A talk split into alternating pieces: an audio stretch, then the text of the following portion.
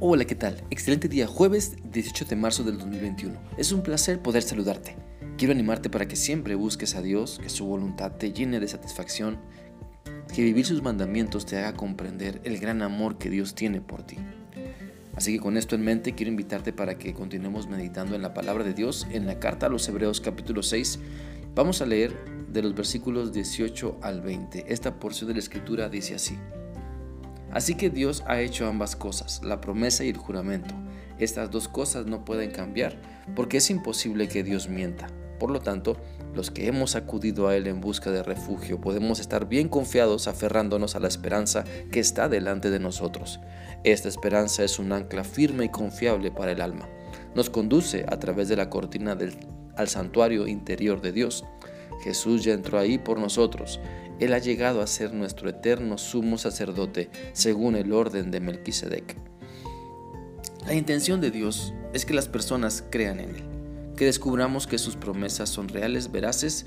Por eso, en el contexto de este pasaje, se nos anima a que creamos que Dios cumple lo que promete y hace un pacto con nosotros para que creamos en esas promesas. Y esas promesas no tienen variación. En el Antiguo Testamento podemos encontrar que Dios hizo un pacto con Abraham al sellar la promesa que le dio. La Biblia dice en Génesis 15, 18 lo siguiente. En aquel día hizo Jehová pacto con Abraham diciendo, a tu descendencia daré esta tierra, desde el río de Egipto hasta el río grande, el río Éufrates. Lo que Dios nos ha prometido lo sella con su pacto para que podamos creer y desarrollar una mejor confianza en Dios, porque viviendo en un mundo de mentiras, donde la imperfección humana sobresale, muchas veces la gente llega a creer que no hay esperanza, que no hay verdad, que no se puede ser diferente. Pero al conocer a Dios a través de su Hijo Jesucristo, podemos darnos cuenta que todas las promesas que Dios nos da se cumplen. No solo tenemos que poner, o más bien solo tenemos que poner nuestra parte, y esta es la obediencia para poder ver su gran poder manifestado en nuestra vida. Así como Dios es inmutable, su promesa y su juramento, su pacto, son inmutables también. No cambian, permanecen para que creamos, se mantienen para que seamos bendecidos al creer. Los seres humanos cambiamos de opinión a cada rato, pero Dios no cambia.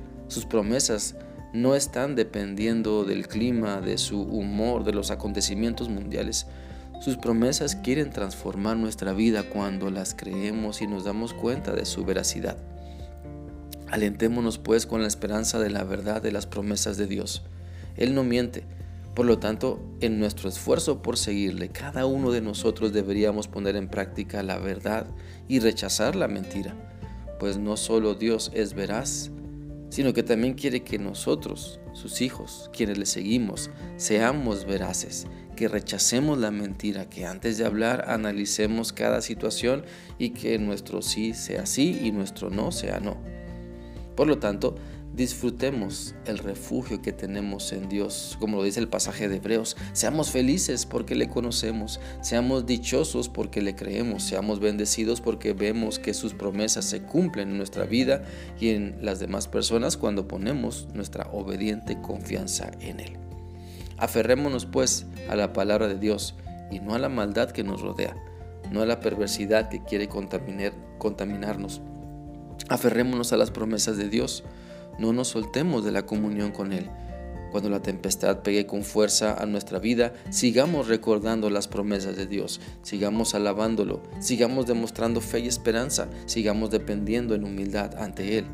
Cristo es nuestra ancla firme y confiable. Podemos echar ante Él toda nuestra ansiedad y preocupación sabiendo que Él hará lo mejor por nosotros.